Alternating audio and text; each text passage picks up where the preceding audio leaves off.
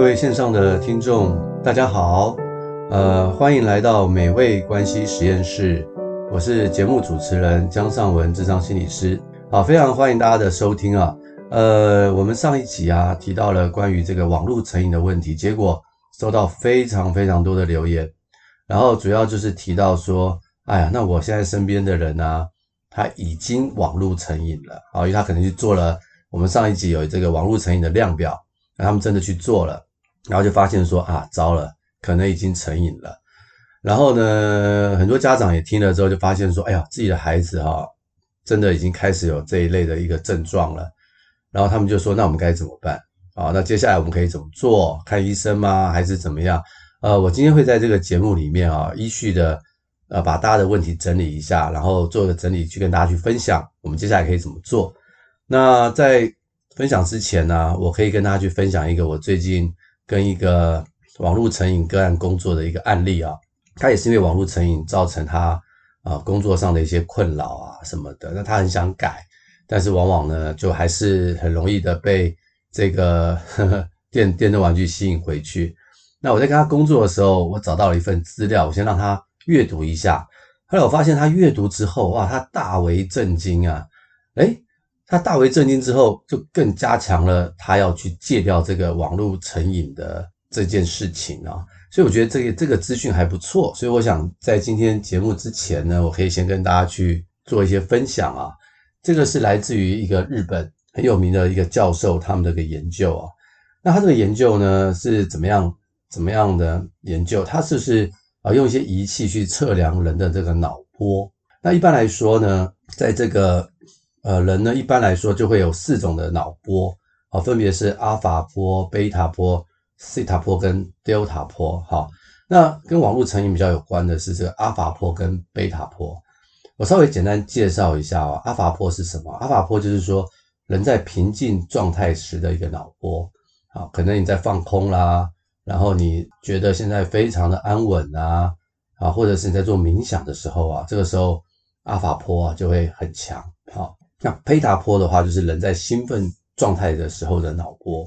那正正常人哈，就是说一个几乎没有在玩电动玩具的人呢，贝塔波哈是经常的高于阿法波啊。就算他开始玩电玩的话，两个脑波的强度也不会有太大的变化。也就是说，贝塔波会高于阿法波，表示说这个人他基本上是在学习啊，他在对周遭的事物是很感兴趣的。他的他是兴奋的一个状态，那这样的人大部分在工作啦，或者在学业成绩上，大概都是位于中上的一个状态。好，这是一个比较啊标准型的一个头脑测出来的一个脑波，是贝塔波会高于阿尔法波。那假如呢，有一种人呢，他叫做半电玩型头脑，是什么意思啊？他就是说啊，他一周啊三到四天，然后他每一次玩一到三个小时的电玩。假如是假如是这样的人的话。他的脑波会是长什么样呢？他说呢，这样的人呢，在玩电玩以前啊，阿法波跟贝塔波的强度大概是一样的，但是，一旦开始玩电玩的时候，他的贝塔波会急速的下降，而且呢，会低于这个阿法波。那他去观察这样的人呢，在平常的时候会怎么样呢？他们说，在情绪上啊，这样的人偶尔会有小小的发飙啊，别人会觉得他比较自我一点哦，若是他正在玩电玩的话，你跟他讲话，他会非常的不耐烦，不要吵啊，他会有这样的回应。然后呢，他在日常生活中呢，常常也没有什么集中力啊，也会忘东忘西。那他平常没有在玩电玩的时候，我们刚刚说过嘛，他的阿法波跟贝塔波几乎是重叠在一起。但是这个什么意思哈？这个象征哈，跟我们平常说的失智老人的脑波状态是一样的。因为有一些老人，他们失智的时候啊，他们呢就是会比较平静，那他们也不太会兴奋，所以阿法波跟贝塔波呢基本上是重叠在一起的。所以这种半电玩型头脑的的状态啊，跟失智老人的脑波是一样的。那另外一种就是很会玩电玩的，每天都玩，而且玩二到七个小时的电玩，这种人呢，他叫做电玩型头脑。他说这种人啊。就算他没有玩电玩，他的贝塔波的值啊是接近于零，也就是说哈，他的头脑啊是停止思考的状态，啊，你可以想象这个很恐怖，对不对？一个人在你的面前啊，他几几乎是他不会去思考，然后呢，这样的人他在情绪上啊，动不动就会发飙，平常看起来呢，好像是发呆哦，他的专注力是非常低的，非常容易忘记事情跟东西，甚至没有时间观念，常常有非常严重人际关系的困扰，而且经常不上学。成绩大概都是位于啊、中下的状态，而且呢，电玩型头脑的人也都知道自己有这些的症状，好，也就是说，这些人呢、他就算没有玩电玩，他的头脑平常是静止的，贝塔波不止低于阿尔法波，而且几乎是零，所以你就可以理解哦，这种长期玩电玩的人哦，他们其实我们在讲一句话，就是有点像活死人一样啊，在这个。马街医院的精神科医师啊，这个张鲁芬医师啊，他就提到他的临床经验。他说，他很多的经验，他发现啊，网络成瘾的孩子啊，他们的表情呢是很呆滞的，眼神很闪烁，对人没有兴趣啊。唯一能够引起孩子兴趣的话题，只剩下有什么线上游戏好玩啊。他说，孩子感觉就像自闭症一样啊，他他把它称为这叫人工自闭哦。你看到这个医生所。形容的这样的一种他的临床经验，跟上面的这种所谓电玩型头脑的孩子的人是不是一样的状态？所以我给我的这个个案看了这个文章以后，他大为吃惊，你知道吗？然后他说：“哦，他说他不想变成像失智的人一样，他说我也不想变成好像是活死人一样，或者是像这种人工自闭症的状况一样。好，他说他不想，所以他一定要改变。”所以我，我从他的反应就知道说，是对，没有错。其实大部分的人都不希望自己是变这个样子。不过，因为我那个个案他是对自己有期望啊，所以他的动机很强。所以我们在晤谈的过程中啊，他也不断的能够去去改变。所以，这个电玩的问题其实真的非常的严重，大家不要小看它哦。在台湾地区的研究哈，台湾是全世界上网时间最长的国家。这是我们卫福部的这调查，你已经想不到吧？居然是台湾，对不对？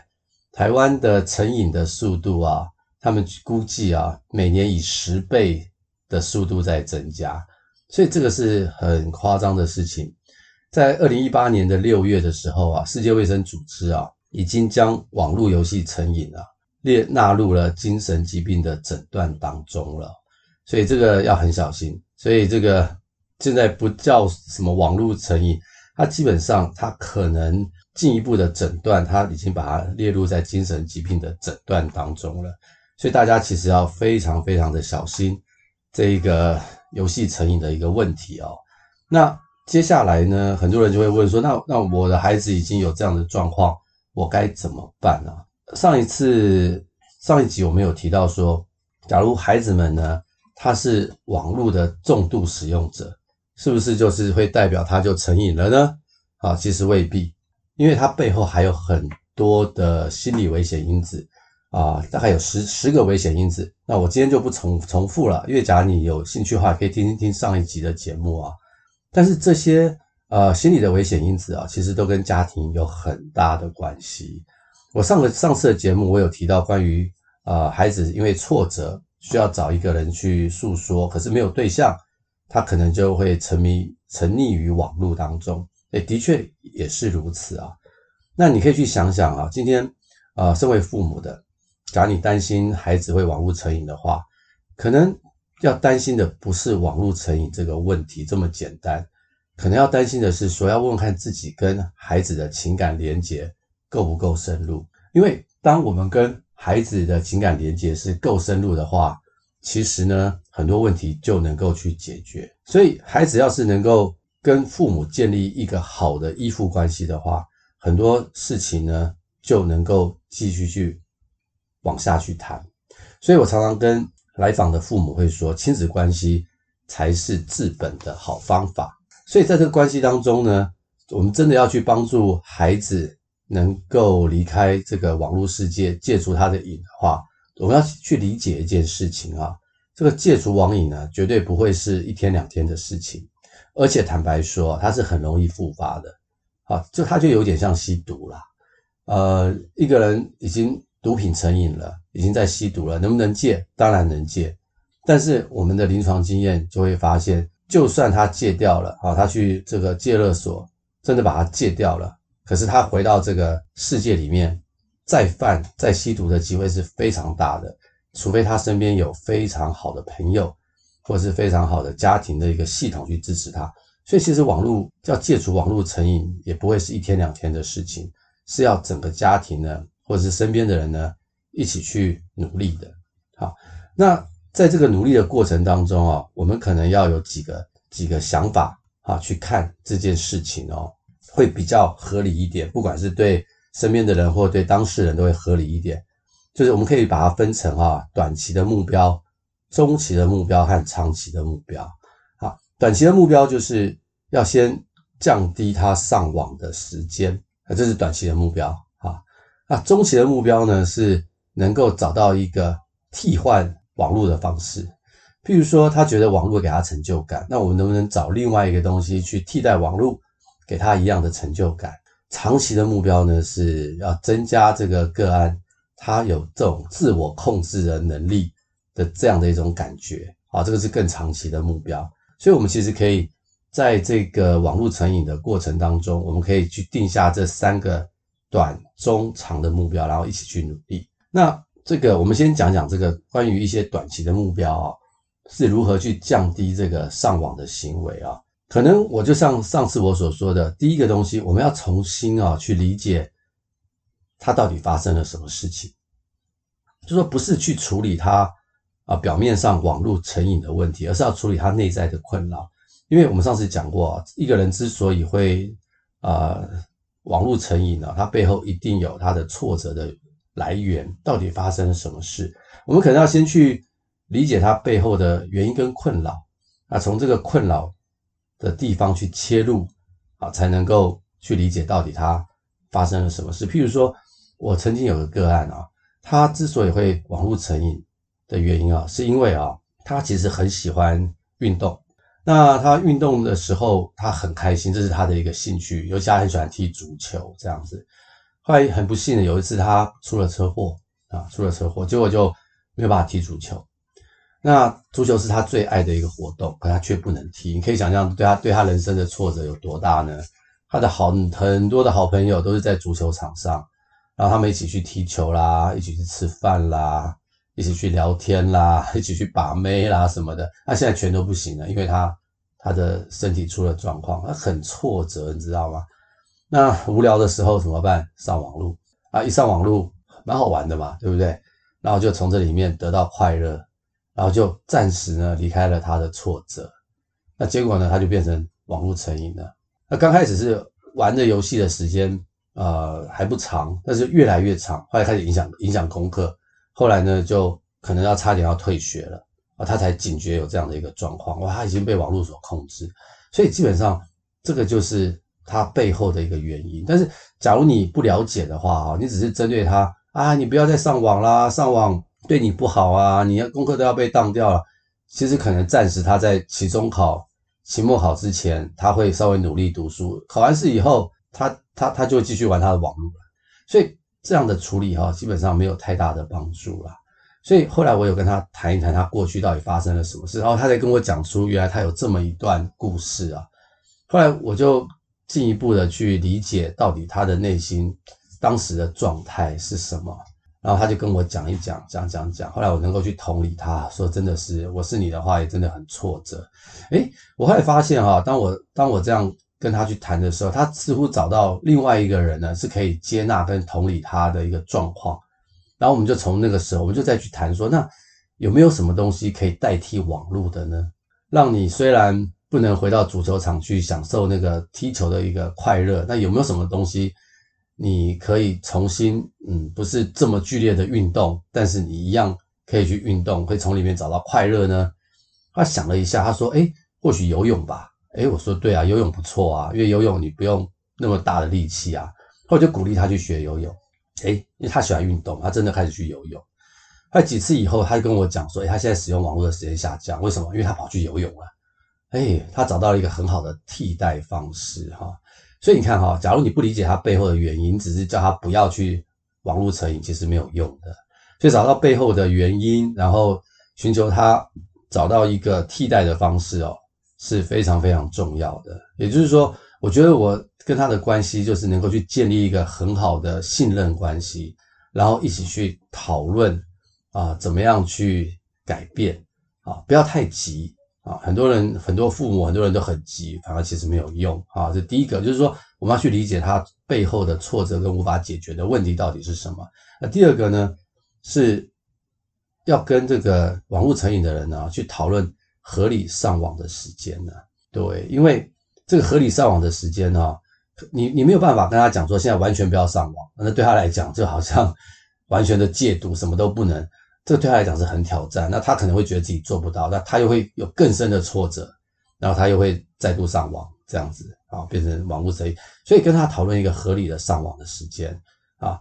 譬如说呢，啊，睡觉前一个小时就绝对不要碰网络，为什么呢？因为一碰网络啊，这个人人就睡不着啊，会一直在想这些东西。所以睡觉前一个小时是不是都不要碰网络？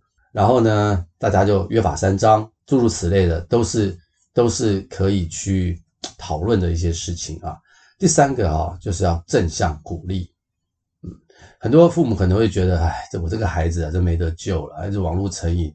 每天很多的冲突，跟他有很多的冲突，往往会忽略啊，其实这个孩子他其实一定还有他别的优点哈，所以呢，其实呢，我们可能要先着重注重他的优点，而忽略他上网的这件缺点的事情，多正向的鼓励会增加他的信心和自主性。那你要是负向的批评啊，会增加他的挫折。我刚刚已经讲过嘛。他一挫折，他就想干嘛？更想去上网。你越骂他，他越挫折，他就越想上网。所以指责通常是没有什么太大的功用的啊。所以你反而呢，看到他的优点，然后增加他的信心跟自主性，然后呢，他有一些正向的情绪，然后一起去改变，这就是一个很好的一个正循环，对不对？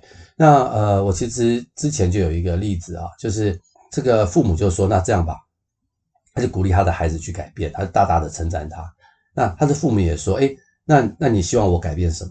然后孩子就说：“那我希望你以后，呃，回家的时候呢，你们父母不要吵架。”哦，他父母原来很喜欢吵架啊。